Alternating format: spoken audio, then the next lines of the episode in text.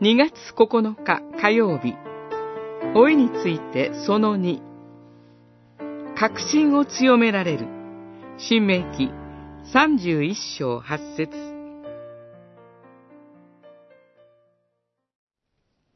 主ご自身があなたに先立っていき、主ご自身があなたと共におられる。主はあなたを見放すことも、見捨てられることもない。恐れてはならない。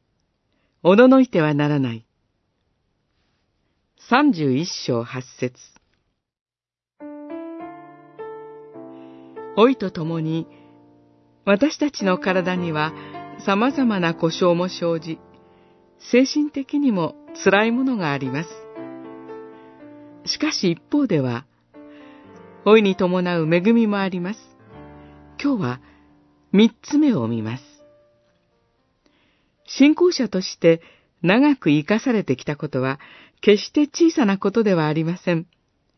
様々な恵みを経験していますので、おのずと信仰の確信が増します。そこで、若い世代の信仰者をよりよく励ますことができるという恵みがあります。新明記31章6節には、120歳のモーセが全イスラエルの民に語り、八節には若い後継者、ヨシアに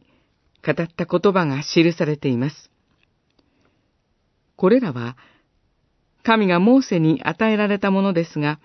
同時に長い人生経験を経て与えられた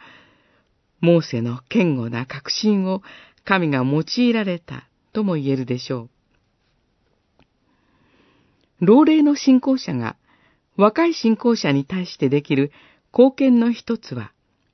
人生経験を経て培われた信仰の揺るぎない確信、そして主から賜った様々な知恵により励ますことだと思います。主よ、老いに伴う恵みがあなたの栄光と次世代の教会と信徒のために、よく活用されるようお導きください。